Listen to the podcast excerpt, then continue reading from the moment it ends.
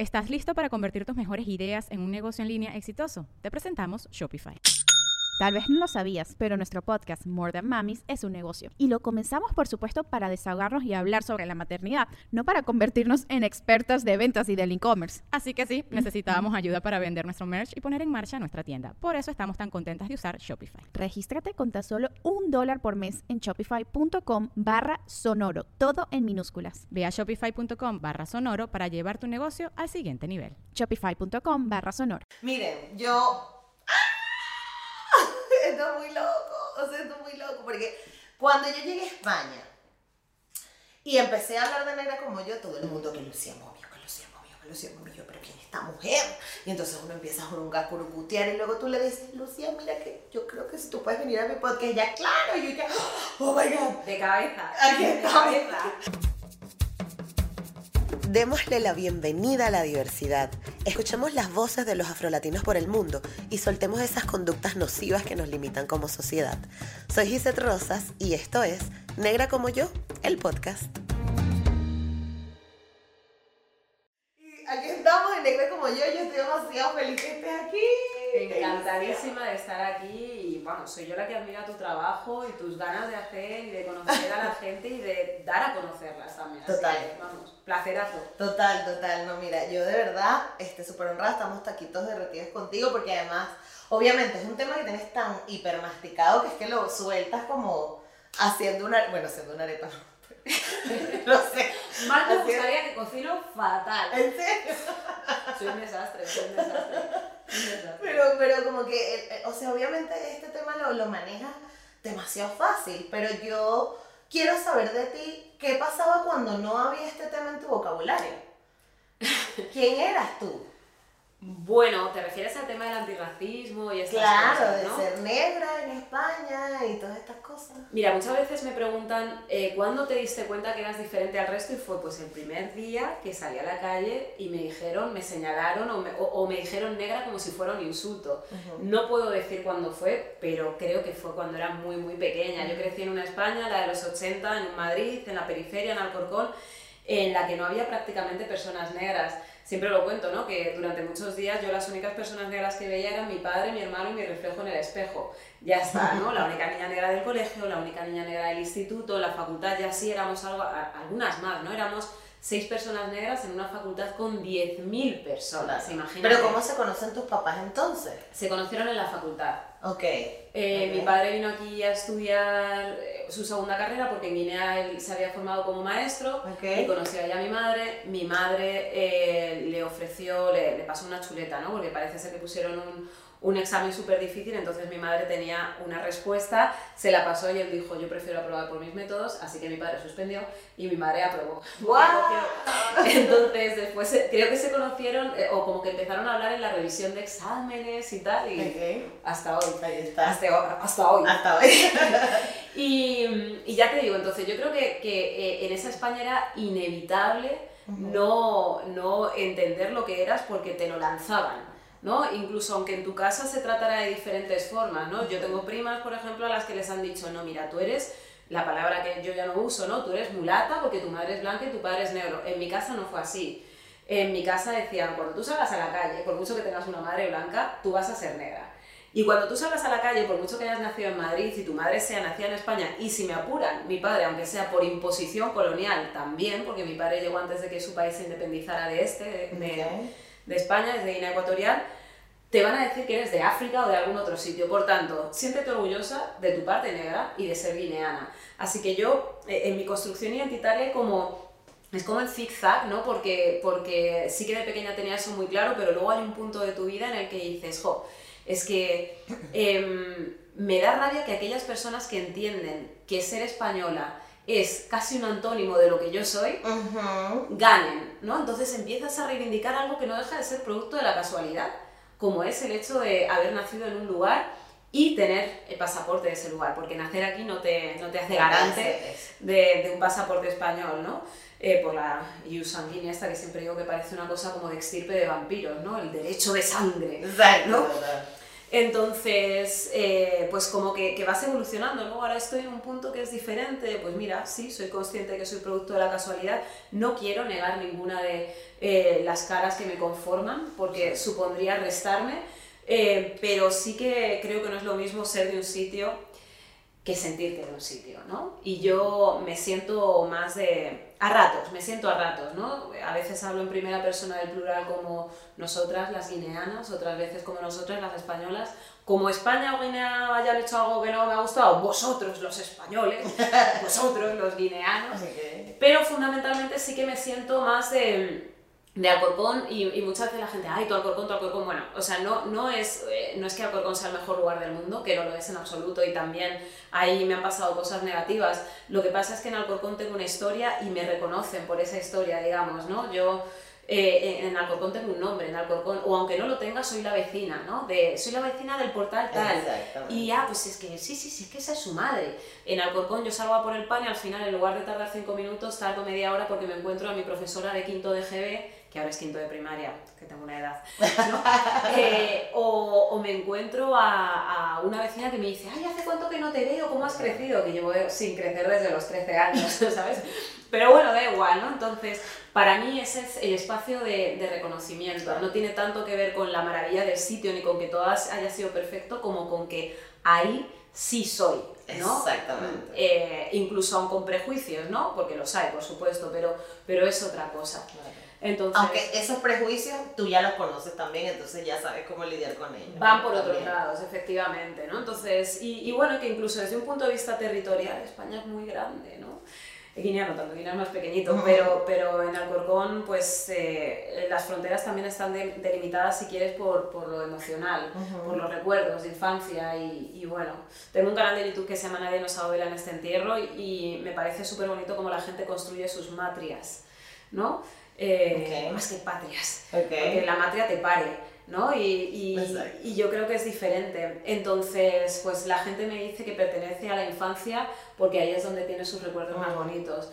Eh, Nair me decía que ella eh, le pertenece a su madre, que ella se siente solo de su madre. Exacto. Hay quien me decía, pues yo al hip hop, y hay quien dice que a la afrodescendencia. Hay quien dice, pues yo a España, pues porque mis padres me han dicho siempre que soy española y no quiero negar algo que también soy.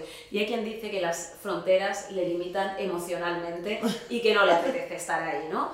Y, y me parece fantástico porque creo que no hay nada más personal e intransferible que la identidad. Así que no sé qué te diré de aquí a un tiempo, que espero que podamos volver a hablar, ¿no? Vale. Aunque sea sin cámaras, pero, pero a lo mejor te cuento otra cosa. En el punto en el que estoy ahora es ese, ¿no? Un poco hija del camino, ahí. Exactamente. En el espacio que hay entre las dos tierras a las cuales pertenezco y que me pertenecen. ¿Y cómo era crecer en tu casa? Pues la verdad es que eh, muy guay, ¿sabes? O sea, el otro día leyendo el libro de Moja Jereu, eh, que hace un negro como tú en un sitio como este, que es un librazo, la verdad, eh, él contaba pues eh, cómo ha estado comiendo mafe, por ejemplo, en su casa y desde que es bien pequeño y cómo vivía muy mucho pues eh, un, un gambia de puertas para adentro y de puertas para afuera otra cosa. Yo creo que he tenido una experiencia más híbrida inevitablemente porque mi madre es española, pero sí que he tenido mucho guinea, ¿no? En mi casa era Ujú. paella los domingos y los sábados pollo con salsa de cacahuete modica, ¿no? Qué Y además creo que mi madre asumió y aceptó y quiso además casarse con no solo un hombre negro, sino con un guineano con todo lo que eso conlleva, porque hay una cultura detrás, no solo es una cuestión de una piel que te tapiza de una manera o de otra. Entonces, pues en mi casa yo recuerdo a mi padre moliendo eh, el cacahuete con una botella de vino ya gastada, ¿no? De, de vidrio. Y a mi madre, mientras tanto, pues eh, friendo lo que fuera para después mezclarlo con ese cacahuete. Y, mm, y bueno, yo creo que, eh, o sea, he, he tenido la suerte también de, he tenido un padre presente, que eso no siempre pasa, y un padre que yo tengo un complejo de Electra que pagué, la verdad, ¿no? Es como, papi, Ok.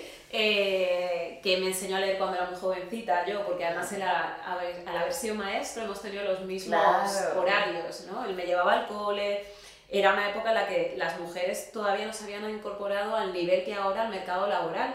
Ok. Entonces, era de las pocas en clase cuya madre trabajaba. Debíamos ser a lo mejor de treinta y pico eh, personas que íbamos a clase, pues a lo mejor 6, 7 cuyas madres trabajaban. Mm. Entonces, pues todo eso sin darte cuenta lo vas mamando. Yo tengo un punto workaholic, que imagino que también te pasará un poco, seguro. Eh, y también tengo esta figura de, de madre independiente a nivel económico Claro. por completo y padre ultra presente, que era el que me peinaba y me cortaba el pelo regular, ¿no? Pero, como podía, como chica. podía, pero como un padre que dentro de los parámetros seguramente, pues, eh, o sea, mi padre tiene más de 80 años, ¿no? Ahora se podría reinterpretar, pero yo creo que dentro de sus parámetros ha sido un tipo súper feminista, ¿no? Claro. Entonces, pues desde ahí muy guay. Y luego, pues cómo vas construyendo identidad lo vas viendo después a través de, de las otras personas. Eh, como digo, al salir a la calle yo era negra negra de mierda, en función del momento. Depende de cómo amanecer esa persona aquí. Efectivamente, era otras muchas cosas. También era empollona, era la que iba a la escuela de música, la repelente en algunos casos, o sea, eran muchas cosas, pero eh, dentro de lo que creo que estamos hablando, Sí. pues era eso. Eh, y, y cómo he ido construyendo con visitas también a sitios, por ejemplo Móstoles, que es un, un municipio de la periferia de Madrid que está pegado al mío, que es Alcorcón, pues siempre ha tenido bastante presencia de gente de Guinea Ecuatorial.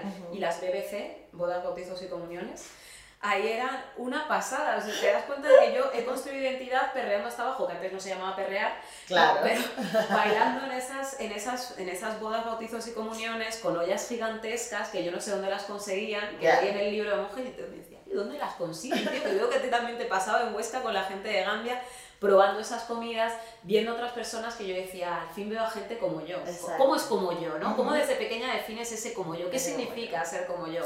Eh, o yendo al aeropuerto en una época en la que solo venía un vuelo de Guinea cada no sé cuánto tiempo, no sé si era semanal, y yéndote ahí a esperar a que llegara la gente del vuelo por si Guau. tenían algo, ¿no? Si traían una carta para ti, si traían comida para ti, si traían aunque fuera noticias o lo que fuera. Y ahí estaba también con otras y otros niños que eran como yo, ¿no? Exacto. Y, y bueno, pues, pues esa ha sido un poco, yo creo, mi infancia y, y mi manera de construir sin darme cuenta. Y es ahora cuando vuelves atrás y reinterpretas tu vida, ¿no? Con los ojos de, de una persona adulta que vas colocando cosas. Exacto, en sitios. Y vas, además, yo creo que también vas empatizando con.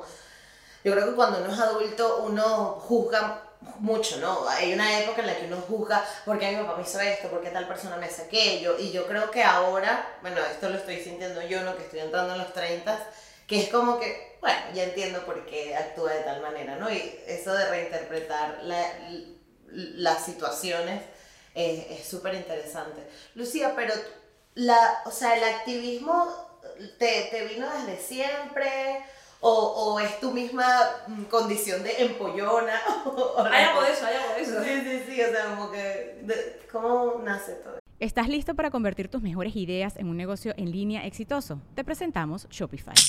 Tal vez no lo sabías, pero nuestro podcast More Than Mamis es un negocio y lo empezamos por supuesto para desahogarnos y hablar sobre la maternidad, no para convertirnos en expertas de ventas y del e-commerce. Así que sí, necesitábamos ayuda para vender nuestro merch y poner en marcha nuestra tienda. ¿Y cómo suena con Shopify?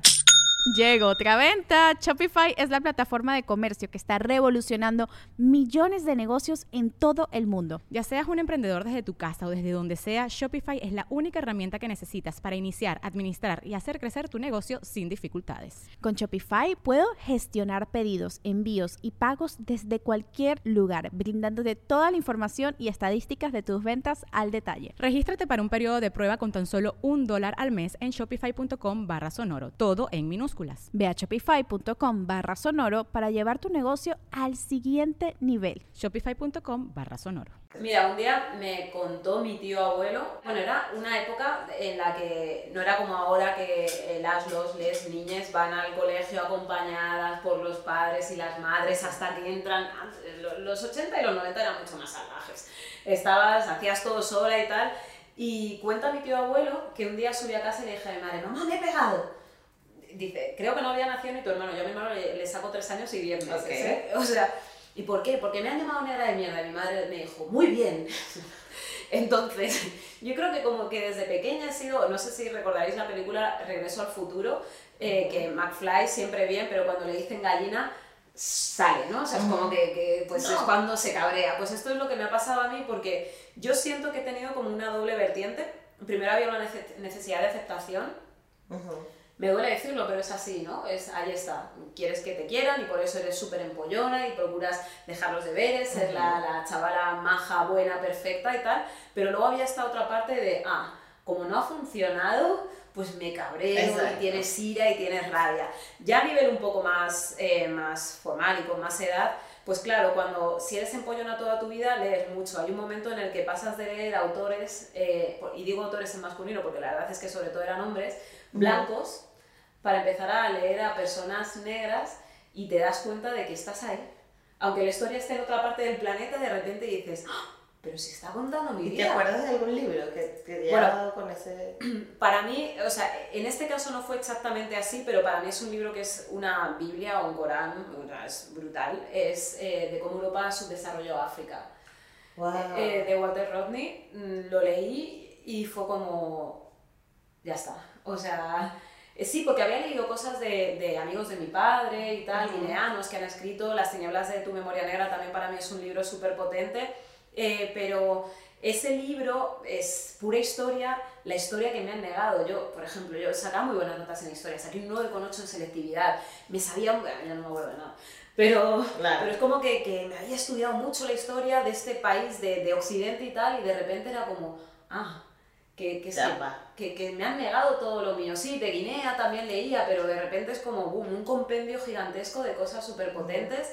Luego, en términos de mm, ya como mujer y tal, eh, Audre Lorde, para mí la hermana, la extranjera, es una pasada también, ¿no?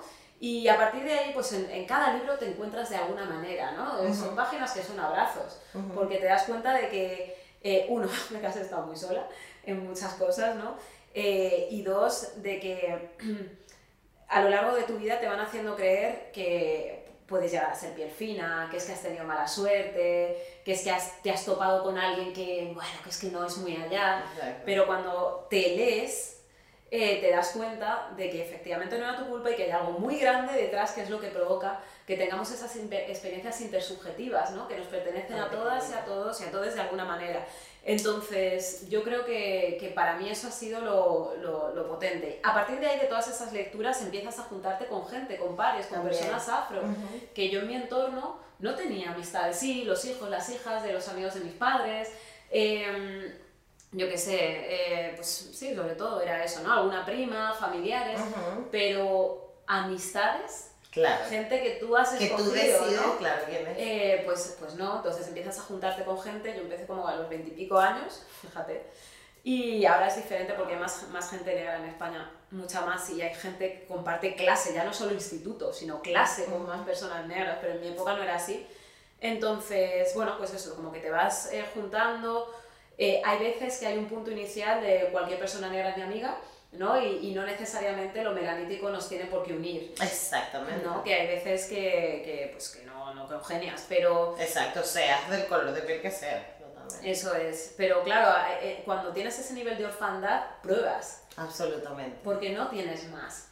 Entonces, eh, bueno, pues empieza ahí, yo creo que como en la veintena fue cuando empecé ya a juntarme cada vez con más gente, eh, con organizaciones preexistentes también, eh, igual, pues entras, sales, pero también vas dejando ahí un núcleo de gente que ya está aquí, ya no le puedes sacar. Un núcleo de gente que está en tu núcleo. Exacto. Y, y bueno, y luego ya pues me fui a Portugal, que también fue tremendo, porque paso de, de, no tener a gente negra en mi entorno a que haya muchísimas personas negras. Y, y, desde entonces ya no he parado. Lo que llevo menos tiempo es el tema de la representación en medios, ¿no? Hay un momento en el que decido poner al servicio de no me gusta hablar de activismo porque ya no sé lo que significa, pero sí que del antirracismo, eh, mi propia profesión. Jolín, llevo un montonazo de tiempo leyendo tal cual, vale, pues ahora voy a hacer reportajes, voy a hacer entrevistas y voy a analizar la manera en la que nos están representando, no desde fuera como espectadora, sino como persona que trabaja en televisión desde hace 16 años ahora y que, y que creo que puedo tener un mínimo ¿no? de, de eh, capacidad crítica para poder analizarlo desde ahí, ¿no? Y, y, es lo que a mí más me gusta, ¿no? Creo que es importante que pongamos al servicio del activismo aquello que sabemos y no a la inversa, que pongamos el activismo a nuestro servicio. Total, claro. Pero a mí, a mí algo que me parece muy curioso, sobre todo de tu crianza, o sea, porque primero hablas muy bonito de tus papás y eso es muy cool, pero yo creo que entre los dos ha habido como una especie de consenso cultural. Es como que yo sé quién eres tú y de dónde vienes y yo sé quién y vamos a respetar y unamos eso. Y creo que no pasa en muchos casos, ¿no? Porque somos, somos diferentes, o sea, la cultura, a mí particularmente me pasa que la cultura, yo soy más occidental que otra cosa, ¿no? Y es lo que recibí, es lo que he entendido, tal, no sé qué. Entonces cuando empiezas a entender todo, toda la diversidad, porque es que aparte el continente africano es una demencia de información, o sea, es demasiada información, es, es, es, abrumadora incluso, mm, te diría. Entonces cuando empiezas a entender todo esto y a desmontar un montón de cosas, y, pero yo, yo también como que conectas y tal, pero luego conectas por unas cosas, pero luego en otras como que hay muchas diferencias. Es muy difícil llevar una relación de pareja así, ¿no? No sé si te ha pasado a ti con otras identidades y tal, pero lo de tu papá fue muy lindo porque fue como que los dos dijeron, bueno, aquí estamos los dos, vamos a tirar para adelante, ¿no? Creo que también tiene que ver con que cuando se conocieron eran muy jóvenes, más mi madre, ¿no? Mi, madre tenía más edad. Pero yo creo que tiene que ver con eso, que al final mi madre de alguna manera ha crecido, no es que haya madurado, sino incluso crecido, si me apuras, ¿no? Entonces, a ver, cuanto más años vas cumpliendo, más te cuesta todo. Yo que vivo sola, pues cada vez es más difícil ¿eh? vivir ahora con alguien, que perecita, incluso pareja, ¿no? Tienes más manías, más mochilas más cicatrices. Te has caído un montón de veces y sí has aprendido, pero ¿qué de las cicatrices? ¿no? De lo que eso provoca. Y encima somos queloides, que somos personas negras, entonces nuestras cicatrices a veces son más grandes y se notan más. Entonces, las figuradas y las literales. Entonces yo creo que, que en, su caso fue más sencillo por, por esto, ¿no? Eh, y luego en el caso de las parejas mixtas, yo tampoco, mixtas, tampoco, es que tantos conceptos de la sociología que a mí me dan como un poco de cosa, ¿no? Parejas mixtas, como el sándwich, no sé.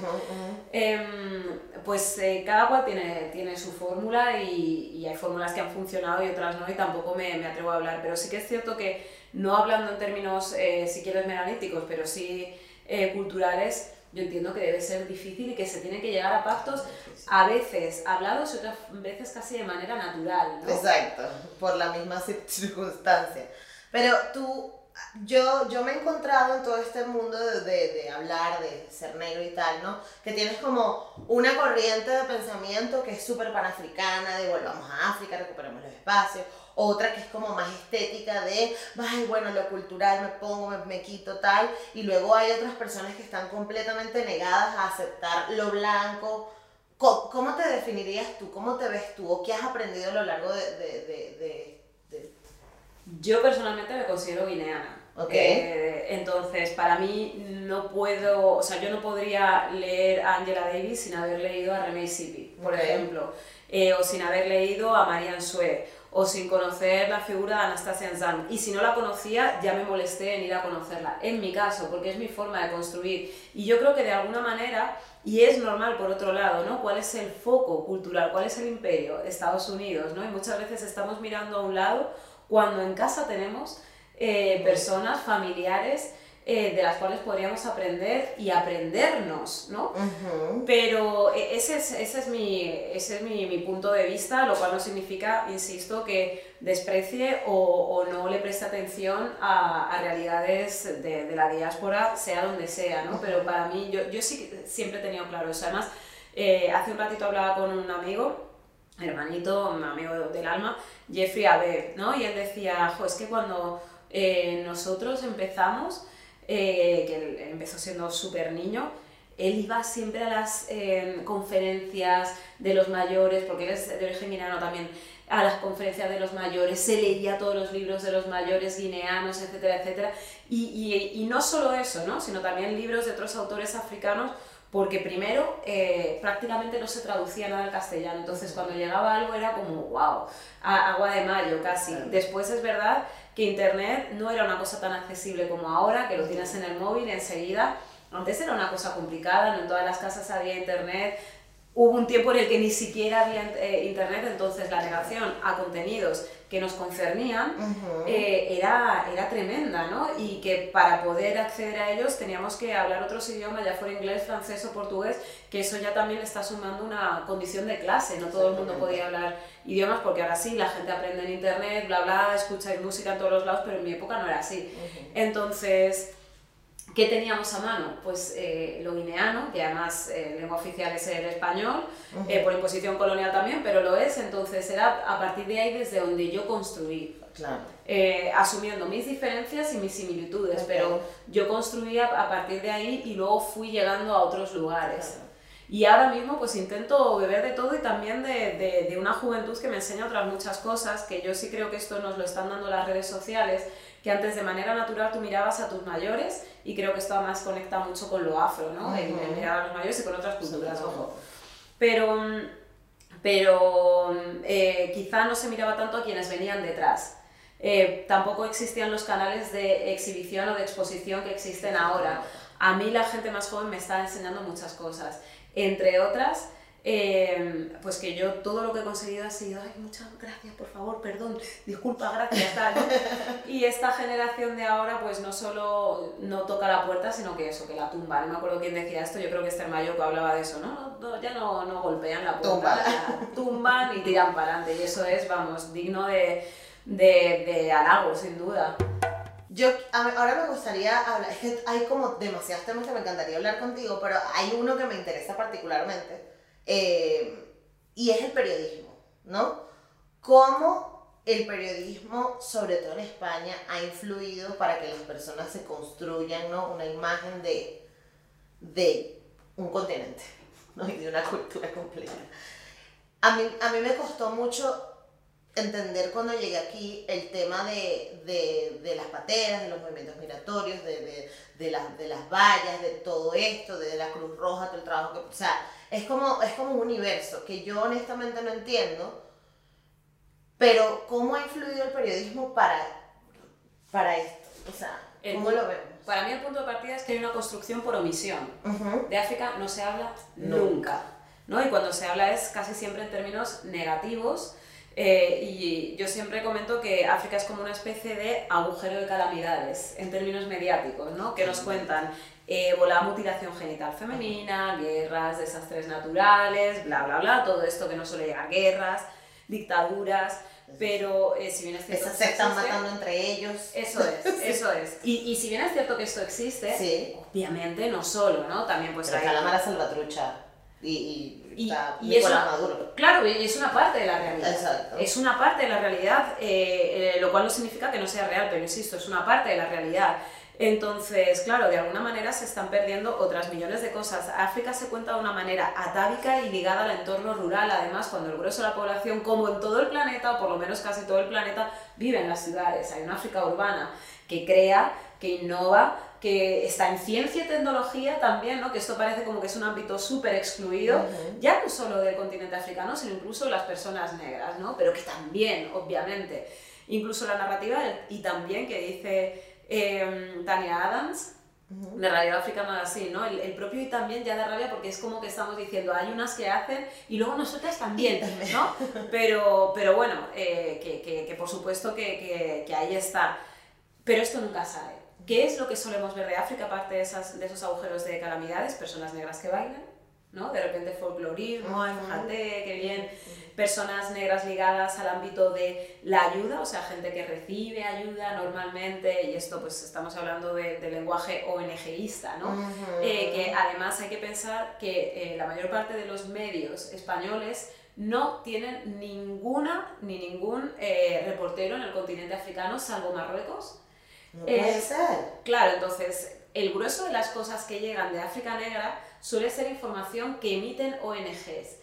De ahí que lo que nos llega sea tan ligado a ese discurso de una mano que ayuda blanca y una mano que recibe negra, ¿no?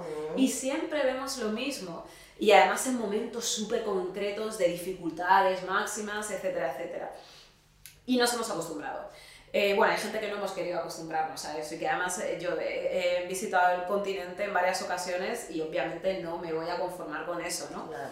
Pero eh, luego, ¿qué más se suele ver? Pues ligado al deporte, quizá, o personas negras que hacen cosas. Yo no Ujú. sé si eh, os acordáis, por ejemplo, la pandemia, ¿no? Cosas graciosas. Pues personas negras que están El llevando los- el, el ataúd y nos reímos, gente negra que se cae por unas escaleras mecánicas cuando inauguran un centro comercial en, en Yaoundé, creo que fue, o en Douala, en Camerún, eh, gente negra también ligada al típico happy end, de un informativo, ¿no? Ese final feliz que intentan Ay, poner los niñitos bailando ahí. ay. niños Sí. bailando, eh, o bien em, pues uno- unos hombres negros cuidadores de gorilas en Ruanda, Ah, que también. están ahí, ¿no? Saludando y, y demás. Entonces es como esa gente graciosa que está un poco para entretenernos, para cerrar y demás. A mí, por ejemplo, me pareció especialmente ofensivo lo de lo, de, lo que hicieron con, con la gente esta de Camerún, de en la inauguración del, del, del centro comercial. Me pareció terrible porque decía, anda, que no hay cosas que contar. Más de cinco decenas de países que tiene el continente y todo lo que tienes que contar es que hay gente que se cae en unas escaleras mecánicas. No tenéis vergüenza.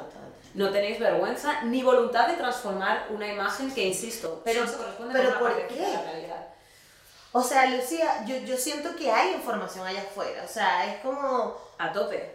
Porque una directiva no puede decir, oye, vamos a incluir un. O sea, ¿cómo es posible que no hayan reporteros en, en, en algún país de. de- No hay, solo Marruecos. Solo Marruecos. Bueno, yo creo que tiene que ver, eh, de, de hecho, España ni siquiera cuenta a Portugal, que es el país vecino, ¿no? Supongo que hay una parte aspiracional de preferimos pensar que nos parecemos a Francia, a Inglaterra y a Alemania, ¿no? Que parecernos a Marruecos o Portugal, que son nuestros vecinísimos y que culturalmente podemos llegar a ser mucho más afines, ¿no? Pero eh, el dinero manda, amiga. Y, y- y entiendo que tiene que ver eh, sobre todo con eso y con una imagen que no pretenden desterrar, que tampoco ha creado solo, solo España, pero España sí que decide vivir muy de espaldas a África. Prueba de ello es el no reconocimiento de las colonias que ha tenido en el continente hasta hace relativamente poco, ¿no? El cómo nos cuentan que las últimas colonias fueron Cuba, Puerto Rico y Filipinas, qué pasa con ese Sáhara y el desastre que se hizo ahí, qué pasa con el norte de Marruecos o qué pasa con Guinea Ecuatorial, está borrado por completo, no se estudian los libros de historia, por lo menos en mi época, ¿no? Y, y entiendo que tiene que ver con eso, con una, eh, un, un no querer reconocer que tú en parte también eres un poco eso, ¿no? Es, Claro. esta voluntad de dejar la idea de eh, Europa comienza a partir de los Pirineos. Eh, y, y supongo que tiene que ver con eso, y luego con intereses económicos o incluso con que no se sepa qué se hace ahí, en el continente, ¿no? Porque si supiéramos la cantidad de empresas que están en el continente africano haciendo según qué cosas, ¿no?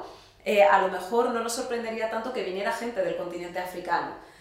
Ahora podemos justificar, bueno, yo no, obviamente, pero hay un discurso que puede justificar eh, el odio al inmigrante. Insisto, para mí es completamente injustifi- injustificable, pero si nos empeñamos en eh, poner y sobrevisibilizar un tipo de imagen, ¿no? Claro. sobrevisibilizar con respecto a la realidad porque el porcentaje de gente que viene en patera es ínfimo en comparación con el porcentaje de personas que vienen en avión. ¿No? Incluso personas que llegan en situación irregularizada, el porcentaje de gente que llega en avión es mucho mayor que el que llega del continente africano. Otra cosa es que la gente que viene a través de esa vía al continente africano se debe a que no recibe visados. Dan muy pocos visados en el continente africano. ¿no? Y, mm, y a partir de ahí, pues eso, hay gente que llega en situación, o sea, que llega con visa de turista y luego se queda. ¿Cuántas Claro. personas? Un montón. Eh, eso no se ve. Y, y bueno, pues eh, esta imagen del continente africano, como digo, pues puede eh, significar que no nos hagamos ciertas preguntas, ¿no? Simplemente, aparte que los medios de comunicación visibilizan a, a gente que eternamente llega, son eternos recién llegados, Exacto. pero nunca están. Ujú. Cuando tú solo llegas, recibes. Cuando tú estás, aportas, construyes.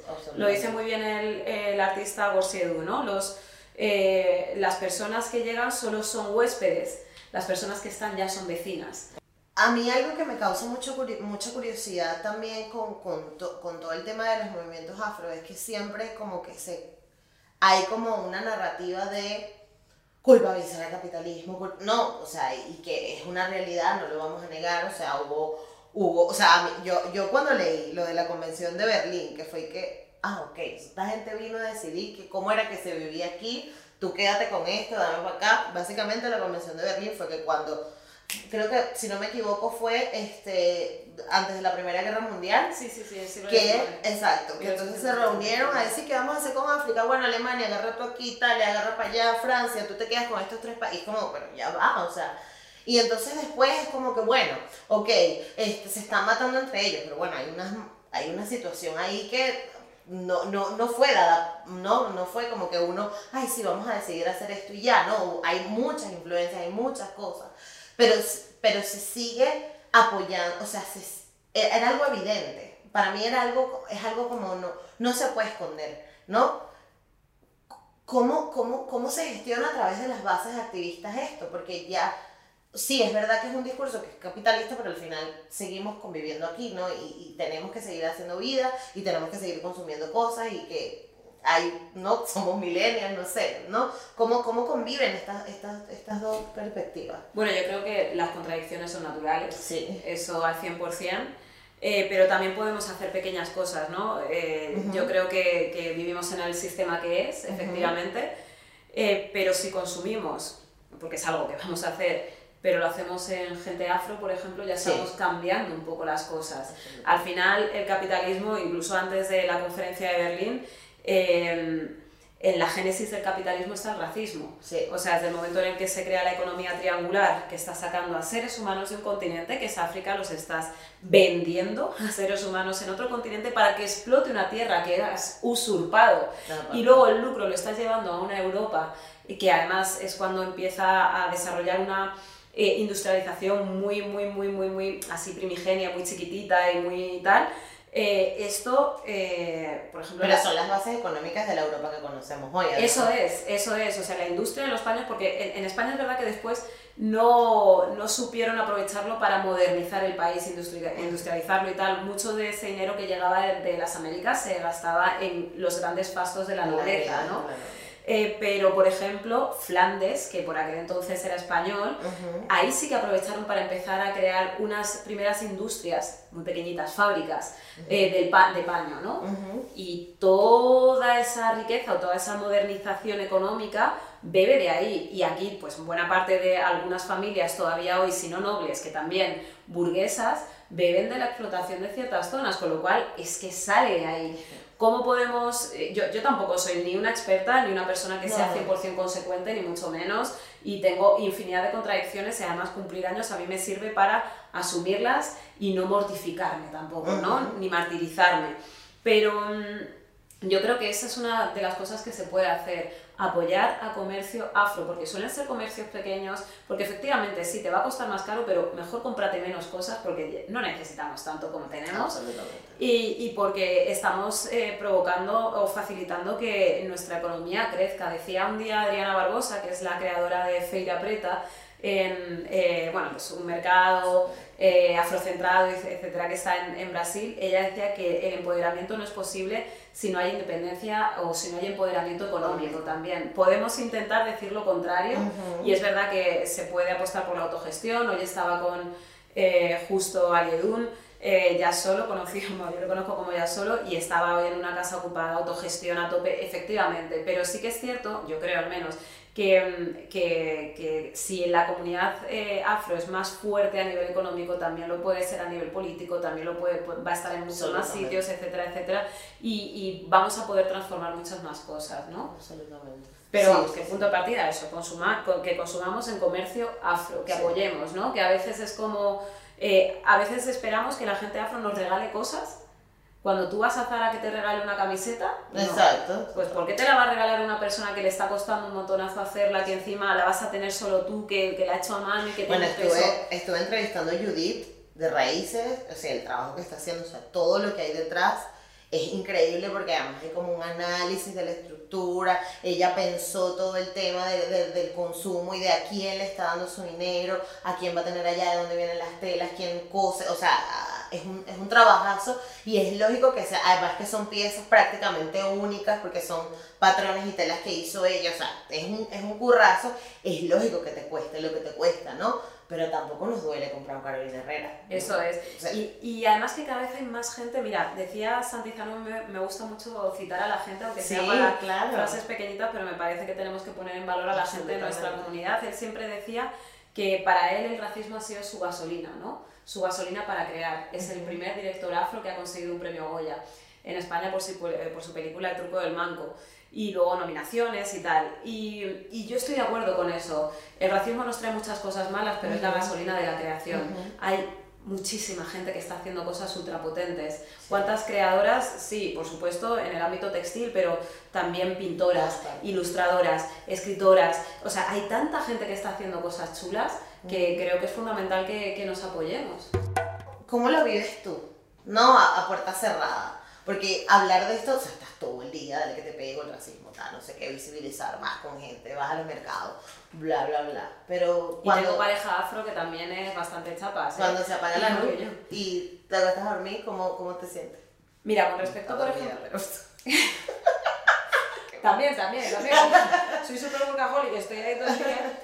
Pero, mm, eh, mira, por ejemplo, hay una cosa que cada vez llevo peor, que es el tema de las redes sociales. Ok. Las llevo súper mal y, y a medida que va pasando el tiempo, eh, más tengo claro que si las mantengo es porque creo que me pueden servir para exponer a otras personas, eh, sus curros, etcétera, etcétera, hacer entrevistas. Sí, de vez en cuando afro postureo. Obvio, afropostura También. siempre. Pero, pero mm, cada vez lo estoy llevando peor, ¿no? Porque, mm, jolín, hay días, yo tengo una enfermedad autoinmune, tal, varias, pero una de ellas, pues, que, que tengo mal las manos, ¿no? Y, y hay días que, y yo las entrevistas que hago las hago de forma gratuita.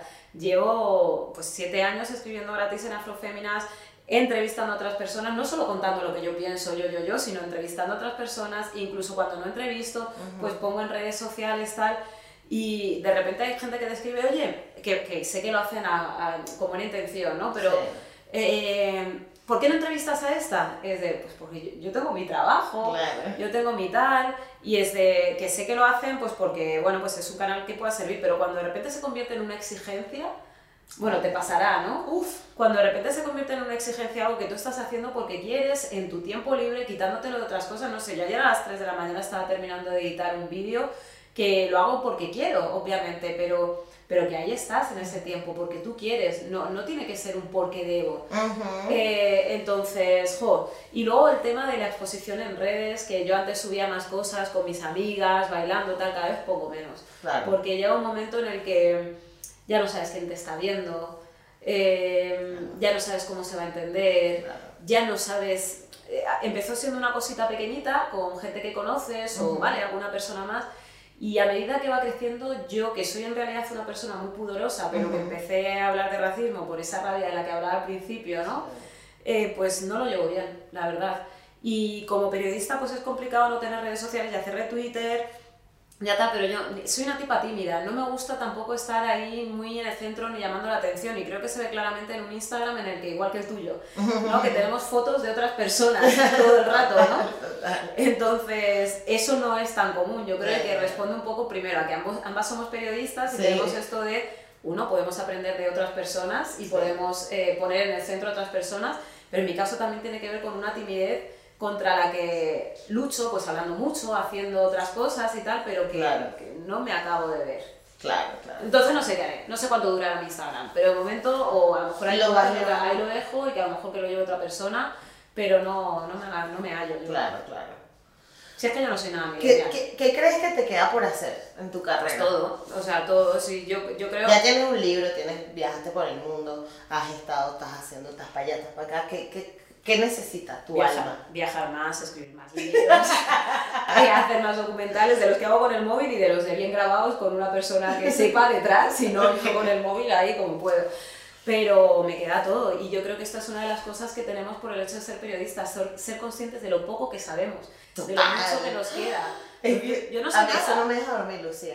Pues te diré, es que tienes esa curiosidad, ¿no? Yo no sé nada, yo no he hecho nada, y mira que llevo 16 años trabajando en tele, ¿no? Pero es como, pero es que me queda un montonazo de formatos por explorar, de personas a las que entrevistar, que me van a enseñar además, aunque sean... Mira, el programa en el que trabajo ahora, que es de naturaleza, medio ambiente, productos de la tierra, yo me paso todo el día entrevistando a eh, cocineros y cocineras, eh, sobre todo cocineros, la verdad, porque más lo- los chefs suelen ser Claro. tíos, a pesar de que están las mujeres las que están todo el día en las cocinas pero mm, que me enseñan un montón, pero también agricultores, ganaderas, eh, gente que, artesanas que, que, que trabajan la tierra y que piensan, fíjate, gente que piensa que no sabe nada y que para mí son quienes, si hay una debacle, que ya la ha habido, son quienes van a poder alimentarse, quienes van a poder tirar para adelante. Entonces, yo de, de verdad estoy con esta gente mayor que te dice, bueno, vosotras que venís ahí de la capital, yo es que no estudié, yo es que no estudié. Y yo decía, perdona, pero si me estás enseñando un montón, si yo soy una ignorante. Es que se acaba el mundo y con los periodistas no cuenta nadie. ¿A quién le vamos a contar nosotros? Pero aparte con los periodistas no cuenta nadie en nada, porque primero, o sea, nuestra profesión ahora mismo la hace cualquier persona. Y segundo, que, que bueno, que es que además incluso entra en la propia profesión hay un poco de autodesprecio, ¿no? ¿Qué hacemos? Hacer preguntas y yo comer por la tele, ¿no? Bueno, pues tengo, eh, puedo hacer alguna cosita más, ¿no? Pero es verdad que, que, como que creo que ni le damos valor dentro de la propia profesión, ni la sociedad se lo está dando. Entonces, ¿qué me queda todo? Si, o sea, de hecho, el otro día hablaba con mi padre, mi padre tiene ya más de 80 años, y, y estábamos hablando de si nos gustaría vivir mucho, y mi padre, un montón, porque es que claro, va a haber un montón de avances, tal, y yo lo quiero ver. Pues a mí me pasa lo mismo, tengo esa curiosidad. Espero vivir 300.000 años para poder ver todo eso y seguir nutriéndome. Sí y comiendo. Claro, total. ¿Podemos hablar de los Netflix o no se puede hablar? Se puede Se puede hablar. Ajá, cuéntame de eso, o sea, ¿qué es esto, Lucía? Ya, ya, eso digo yo. Tía. Eso digo yo, ¿qué es esto?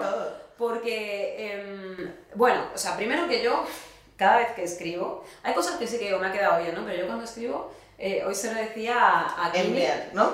Hoy se lo decía, sí, hoy se lo decía a Kini, la autora de Umami, que yo entrego así, a ver, a ver qué tal está, ¿no? Y, y, I feel you, sí y siempre como con mucha vergüenza, estará fatal, no sé qué, y bueno, pues mi libro le pilló una pandemia, de por medio no he ido a la feria del libro, pues tampoco ha tenido así como muchas ventas ni nada, que la gente es verdad que lo hablábamos antes de empezar a grabar, que ve Instagram y piensa que aquello es la leche y no, ¿sabes? O sea, por mucho que a ver la gente comparta, pues luego no todo el mundo compra, la gente tampoco, no siempre puede, no siempre quiere, no siempre interesa todo lo que te puede interesar a ti. Entonces, pues eh, un buen día quedó con Beatriz Bula, una actriz eh, afro que tiene un proyecto chulísimo que se llama Asunto Casting. Y, y Bea me dice, es que me he leído tu libro, me ha encantado, no sé qué, bla, bla, bla. Y bueno, yo voy a ver si le vendo a, a Netflix Asunto Casting porque, porque he conseguido una entrevista, pero me voy a llevar tu libro. Pues va a la entrevista, le dicen que no es el formato para Netflix, pero que bueno, que se lee en el libro. Esto fue como un jueves, creo, el lunes me llaman de Netflix, un jefe jefazo, para decirme que se ha leído el libro, que le ha encantado, y la pregunta era, ¿te interesaría que tu libro se convirtiera en una serie? Y es como, ¿qué pregunta es esa? ¿Obvio? Exacto. ¿Obvio? Claro. Entonces, eh, somos cinco personas afro eh, que estamos escribiendo el guion Em, con diferente experiencia en el mundo audiovisual o en el mundo de, de, la, de la, ficción, ¿no? de, de, la escritura de guiones. Y, ahí estamos. Yo no sé si esto al final se grabará, porque, bueno, tú conoces el sector, hay veces que de repente interesa, compran incluso los derechos, que es lo que ha sucedido hasta ahora, pero luego quizá dicen, oye, mira, pues es que al final no nos interesa, hemos visto otra cosa, no sé qué va a pasar. Pero hasta aquí yo ya estoy que lo flipo. Hombre. O sea, estoy súper contenta, agradecida, sorprendida, muchos días pellizcando, pero esto es verdad. Y, y, sobre todo también muy contenta por estar trabajando con gente tan diversa que... ¿Cómo es la sala de reacción? O sea, debe ser una locura. Pues sí, porque somos personas muy diferentes con, con vivencias muy distintas también. Entonces, pero el board, o sea, ¿esa sala la armaste tú o, o te la ¿Cómo, ¿Cómo fue? Pues hubo un poco de todo, ¿no? Pero, pero pero sí que yo conocí a todas las personas que están ahí y, y, está siendo un mogollón de enriquecedor. O sea, había una parte inicial de contarnos, ¿no? De, claro, es que yo esto lo he vivido, ojo, pues yo esto no, ya, pero es que yo esto así, así. Entonces nos estamos, fíjate que yo conocía a toda la gente, pero no tanto, ¿no? De repente te estás contando intimidades para poder entenderte y para poder entender también lo caleidoscopio que somos como comunidad afro, ¿no? A muchísimos niveles. Entonces... Por favor, tiene que haber representación afro-latina, Lucía, se te agradece. Perdona, hay una persona afro-venezolana. Aquí puedo leer. Me Gabo, que, que, es además una persona maravillosa. Entonces, sí, eh, tenemos orígenes eh, diversos, hay gente migrante, eh, la mayoría son sin nacidas aquí, vivimos en Madrid todas menos, menos justo Gabo, por una cuestión de comodidad, de poder reunirnos y tal, pero con eso, convivencias muy, muy distintas eh, y yo creo que precisamente por eso pues estamos enriqueciendo, porque claro, ser una persona negra tampoco hace que tu experiencia sea extrapolable al resto, qué obviedad, ¿no? Pero, qué obviedad, pero no siempre se ha visto así, porque mira cómo de qué manera nos retrata la ficción, de una sola forma, súper encajonada y, muy limitada. Así que bueno, ahí vamos y una vez más aprendiendo por el camino, una vez más dando al así. Exacto. Estoy todo el día fuera de la zona de confort. Ok. ¿Qué quieres que te diga? Pero Pero, es maravilloso. sí, pero bueno, cansa a veces. Cansa. Y para las autoinmunes no viene bien del todo. Pero oye, siento que crezco. Cuando acaba, salga mal o salgo bien, o salga bien, siento que he aprendido. Siento que ha merecido la pena. Absolutamente. Así que nada, cruzar los dedos, a ver qué pasa. No, no, no, esto va a estar increíble y yo, o sea, como increíble estuvo esta entrevista, yo estaba muy nerviosa por, por, por hablar contigo porque yo siento que has hablado tantas veces de quién eres, tú, tú, tú, dónde naciste, qué hiciste, que yo quiero, yo quiero ponerme a hablar con esta mujer de cualquier cosa y toda, yo creo que esto da para tres podcasts más, pero estoy muy, muy agradecida de que me hayas dado la oportunidad que hayas tomado el tiempo de venir y, y has hecho que venir a Madrid haya valido mucho la pena. Así que muchas gracias. Súper agradecidísima, súper agradecidísima. Yo, vamos, o sea, la charla eh, genial contigo, eres una comunicadora buenísima, como diría mi madre, eres una crash. En lugar de crack, eres una crash. Y además eres súper divertida y, y me lo he pasado muy bien. Sí, Así que- muchas gracias. A Lucía la pueden encontrar en Instagram. Este, yo voy a dejar todos tus contactos aquí, si no Vale. quieres decir, no importa. Tiene un libro increíble que se llama La hija del camino. Eh, a mí se me quedó, yo quería que me lo firmaras y se me quedó, ¿qué te parece? ¿Qué más días que un día? Sí, exacto. Ya cuando vayas a Barcelona te buscaré por ahí, este, por debajo de las piedras, no sé. Pero muchísimas gracias por estar aquí. A ustedes también gracias por estar aquí. Recuerden que estamos en todas partes como Negra como yo, que estamos en Spotify, eBooks, Anchor, Apple Podcast, en YouTube. Recuerda, recuerda suscribirte, darle like, comentar, compartir y todo eso. Y que tenemos un Patreon donde Meja me puedes apoyar este proyecto para que siga creciendo. Así que un beso nos vemos en el próximo episodio. Es una maravillosa. Como dice Parchita Power, Josh, eres una maravillosa. Maravilloso. Bien.